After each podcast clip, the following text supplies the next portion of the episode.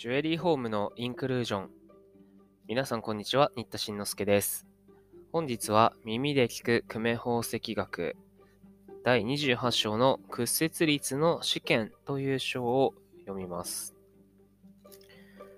宝石鉱物の屈折率の試験には種々あるが、我々の最も簡易に行いうべきものに3要ある。第1、前反射による方法。第2、ベック司法。第3、研磨石の厚み、かっこテーブル面とキューレット面との深さによる方法。第1、前反射による方法。前章述べたる前反射の法則によって検査を行うものにて、これにはスミス氏式屈折計を使用すべし。H、強度の屈折率を有する半球形のガラス率1.79。B、全反射プリズム。S、ドモリセルガラス。3個のレンズ。ジョーズはスミス式屈折計の構造を示す。まず屈折率を求めんとする鉱物 C を図のごとく半球形ガラス H の上に置き、この両者の間に高高き屈折率を有する液体モノブロムナフタリン率1.655もしくはメチリンアイオダイトの一滴を置く。各するときは1から射入し来たる光線は C の点において前反射を行い2の点において上りガラス S を通過して P のプリズムに反射せられて3の点において我人の目に英字来たるものである。ただしこの場合その試験せらるべき物質は十分に研磨せられたる平面を有するものに限らる。第2、ベック司法。この方法は鉱物顕微鏡を使用し、同時に高き屈折率を有する液体を使用して、その液体と求むべき石との屈折率の比較を取るものである。ライト氏は、この液体50種を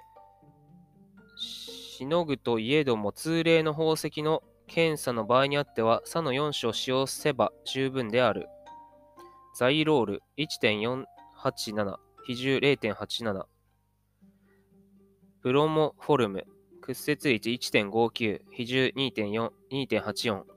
ボノムロムラフタリン、屈折率1.655、比重1.50。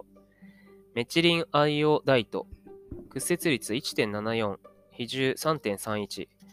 さて、前期の液体を用意したる後、試験すべき鉱物を微細片に砕きたる後、これを顕微鏡ガラスの上に置き、この上に液体の一滴を落として顕微鏡の終点を合わせたる後、さらにその終点を徐々に上下せしむれば次の結果を認むことを得る。すなわち、同鉱物と液体との屈折率同様なるときは、小片はほとんど透明に現れきたりて、第19図 A のごとく、その影、滑らかなるべく、これに反し液体の屈折率大なるときは、小片小や暗黒に現れきたりて、焦点を上に動かせば、その影、内部に縮まるように見え、しかも B 点、B 図のごとし、また、石の屈折率、液体より大なるときは、同じく小片小や暗黒を呈して、その終点を上に動かせば、その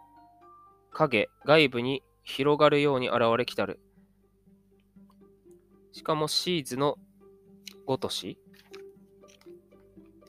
第3、石の厚みによる方法。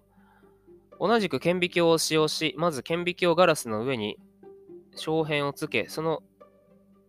辺の上に求むべき研磨宝石のテーブル面を下になしておく。最初顕微鏡の終点を石のキューレット底面上に合わせ、次に終点を徐々に落下せしめて、これを下部のガラスの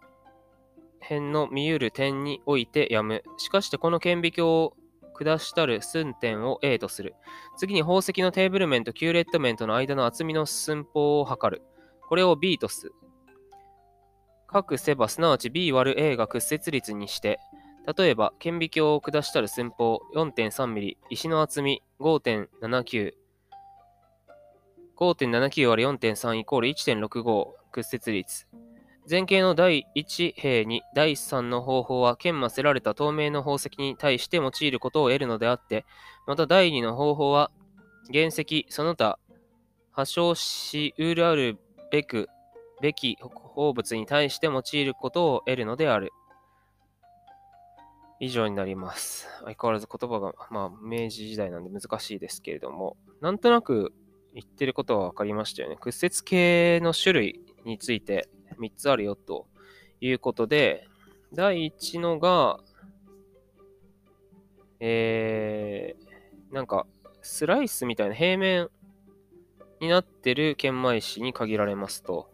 で、第2のベックシ法っていうのは、こう砕いて OK なやつ？だから、ルースとかはダメですよね。原石で自分で資料を砕いたりしていいっていう時にはこれ。第3の厚みによる方法っていうのがおそらくですけど、現在の屈折系、いわゆる屈折系に使われてる理屈なんじゃなかろうかと思いますので、例によって、近山明宝石宝飾大辞典を紐解いてみましょう。屈折系204ページにありますね。屈折系には用途タイプによって種々のものがあるが、通常の宝石用屈折系はいわゆる前反射屈折系であり、その測定媒質の屈折率と前反射の臨界角とは比例の関係にある原則を応用して、その臨界角を測定し、その屈折率を求める方式のものである。前反射の原理によるためにそのプリズムは測定されるべき宝石よりも屈折率の高いことが絶対の条件で、通常のタイプでは屈折率1.81の高屈折プリズムが使用される。プリズムと宝石面の光学的接触のために、プリズムと同じ接触率の接触液が用いられる。ダイヤモンドやダイヤモンドシミラーのような屈折率が1.81を超す宝石はこのタイプの屈折系では測定不能である。とのことです。第1の方法っぽいですよね。ごめんなさい。私、屈折率を、屈折系を持っていないので、普段からあんまりこれ使わないんですけれども、でも、読む限り、第1のこの、これですね。スミス氏、スミス式っていうやつが、ここで言ってる屈折系の原理に近いと思います。うん。はい。ということで、現在でも簡易な、